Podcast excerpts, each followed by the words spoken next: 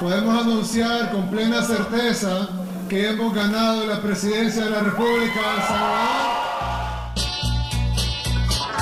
El auge del movimiento libertario, y particularmente de la ultraderecha, se propaga en toda la comunidad internacional. El Salvador no es la excepción, ya que su actual presidente es conocido por aplicar mano dura a la hora de la toma de decisiones. Nayib Armando Bukele Ortiz. Descendiente de inmigrantes palestinos, nació el 24 de junio de 1981 en San Salvador. Creció dentro de una familia empresaria y cercana al partido guerrillero de izquierda denominado Frente Farabundo Martí para la Liberación Nacional, el cual le permitiría su ingreso al escenario político. Luego de una inconclusa carrera de abogacía, se hizo cargo de la empresa de publicidad de su padre, quien era reconocido por mantener un vínculo cercano al partido de izquierda. Las alianzas políticas con aquel se fortalecieron cuando Nayib decidió afiliarse y lanzarse como un candidato en dos ocasiones bajo la misma bandera. De esta manera, terminó consagrándose como alcalde de Nueva Cuscatlán en 2012 y luego de la capital San Salvador en 2015. Durante su ejercicio se encargaría de darle prioridad a la idea de eficiencia por sobre cualquier ideología política, así como buscar recuperar espacios urbanos. Estas acciones fueron fortaleciendo su figura de líder popular, por lo cual se volvió posible pensar en seguir escalando en el rango político, pero esta vez apuntando para convertirse en posible candidato presidencial del frente. Sin embargo, empezaron a suceder algunos intercambios con sus compañeros, teniendo como consecuencia conflictos de liderazgo y protagonismo. Todo empeoró cuando Nayib criticó la forma de gestión política del presidente saliente, Salvador Sánchez Serén quien pertenecía a su mismo equipo, lo que culminó en su expulsión del partido en el 2017. A pesar de lo sucedido, Bukele no se quedó de brazos cruzados y decidió crear su propio partido denominado Nuevas Ideas. Pero el tiempo es tirano y esto fue demasiado tarde para poder inscribirlo en la próxima jornada electoral, por lo cual tomó un giro radical en su inclinación política al afiliarse a la Gran Alianza Nacional, de tendencia conservadora. Desde Ghana apoyaron al nuevo integrante cambiando los colores que los representaba. De naranja pasó turquesa, sumándole como un logo una golondrina blanca. Pero esta medida solo se mantuvo para las elecciones del 2019, volviendo rápidamente a sus colores tradicionales.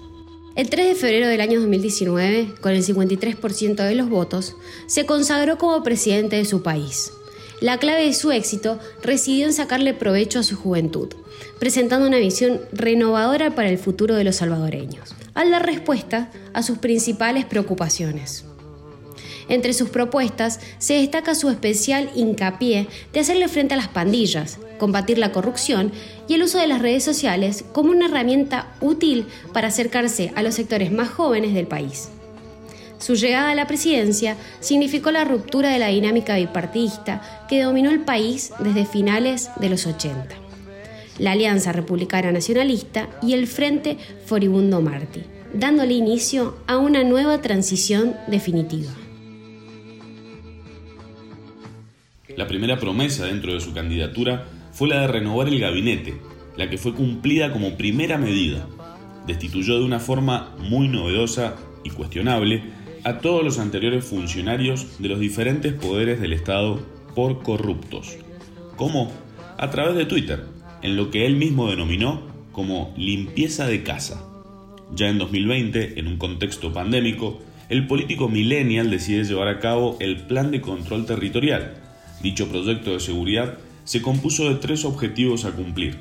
Salir de la lista de países más violentos del mundo en el 2021, contar con los elementos para que la guerra contra las pandillas sea posible, es decir, fortalecer los cuerpos de seguridad y garantizar que la paz sea sostenible a largo plazo, al interrumpir el financiamiento del crimen organizado y controlar los centros penales. Esto se llevaría a cabo a través de cinco fases. Control territorial, oportunidades, modernización, incursión y extracción.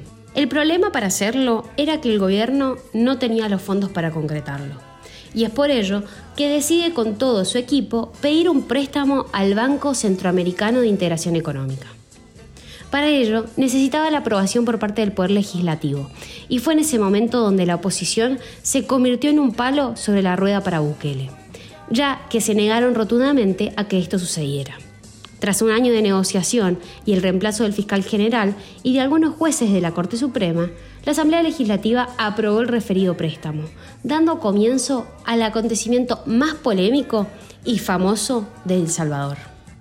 En un principio buscó una solución utilizando la vía del diálogo, lo cual resultó positivo, planteando una tregua con el grupo Mara Salvatrucha, una de las organizaciones criminales más temidas, extendida a lo largo de Centroamérica, Estados Unidos y algunos países de Europa, que está involucrado en actividades de narcotráfico, crimen organizado y extorsión.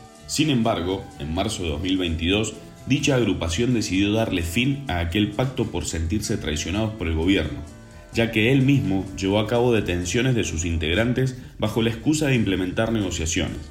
La ruptura se tradujo en 80 homicidios de civiles en tres días.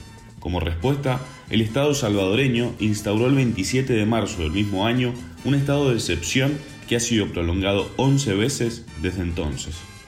Dicha medida ha sido el causante de críticas por negligencias del gobierno salvadoreño en la consideración y respeto por los derechos humanos, ya que suspende la libertad de asociación, la facultad de una persona a ser debidamente informada de sus derechos y de los motivos de su detención, así como de contar con la asistencia de abogados. También permite intervenir la correspondencia y los celulares de quienes consideren sospechosos. La oposición ha presentado reclamos en contra con el fin de que se respete el debido proceso, y Amnistía Internacional no tardó en reprochar la medida. Tal es así que han habido denuncias por muertes bajo custodia con signos de tortura por parte de las fuerzas de seguridad, así como de hacinamiento carcelario en un 200%, según informa el Observatorio Universitario de Derechos Humanos de la Universidad de Centroamérica. Con pocos meses transcurridos del 2023, nuevamente da de qué hablar. Esta vez sobre la inauguración de una mega cárcel llamada Centro del Confinamiento del Terrorismo se dio a conocer a través de un video sobre el traslado de los reclusos. En el mismo se ven corriendo con las manos en la nuca, descamisados y desconcertados por lo que están viviendo. Cabe destacar que toda la información que se conoce de la prisión y de las medidas de seguridad es exclusivamente manejada por el gobierno salvadoreño, por lo que no tardaron las críticas por parte de los medios internacionales en hacerse escuchar. Human Rights Watch asegura que se han cometido abusos a gran escala, incluyendo muertes bajo custodia, encarcelamiento de menores de edad, detenciones masivas y faltas de garantía. La dicotomía entre ser querido y odiado a la vez está presente. Numerosas ONGs reprueban sus métodos por vulnerar los derechos humanos. También se sumó a su fila de críticos el presidente de Colombia, Gustavo Petro, quien a pesar de compartir los mismos objetivos de combatir la inseguridad, plantea medios totalmente distintos, promocionando una política más dócil y abierta al diálogo con la juventud. Este intercambio de ideas ocurrió en febrero del 2023 a través de Twitter. ¿Dónde si no? Otro ejemplo más de la importancia y fuerte impacto de las redes sociales en la política. Por otro lado, para el cierre de su tercer año, Bukele, según encuestas, contaba con el 91% de aprobación por parte de los mismos salvadoreños, así como también ha generado seguidores por toda Latinoamérica, que, en consecuencia, ha causado que la opinión pública de cada país le pida a sus propios mandatarios aplicar unas políticas similares. A su vez, Nayib hizo uso del poder blando con sus vecinos centroamericanos, donando vacunas durante la pandemia y prestando ayuda médica luego del azote de devastadores huracanes, y en el caso de Nicaragua, contrató médicos despedidos por el régimen de Daniel Ortega.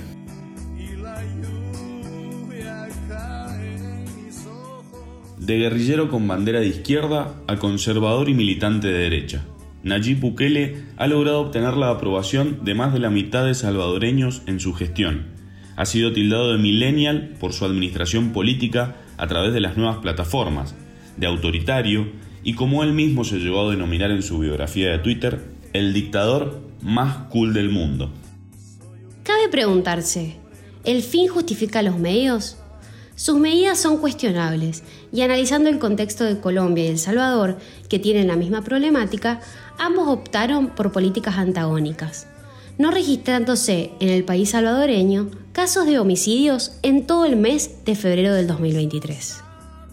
Nayib Bukele cambió paradigmas, no solo con respecto a la seguridad, sino también en el ámbito económico, innovando y decretando como moneda legal al Bitcoin. A su vez, también hace uso de las redes sociales como una forma de gobernar. Este dirigente no se limita a un solo mandato, sino que busca su reelección en 2024.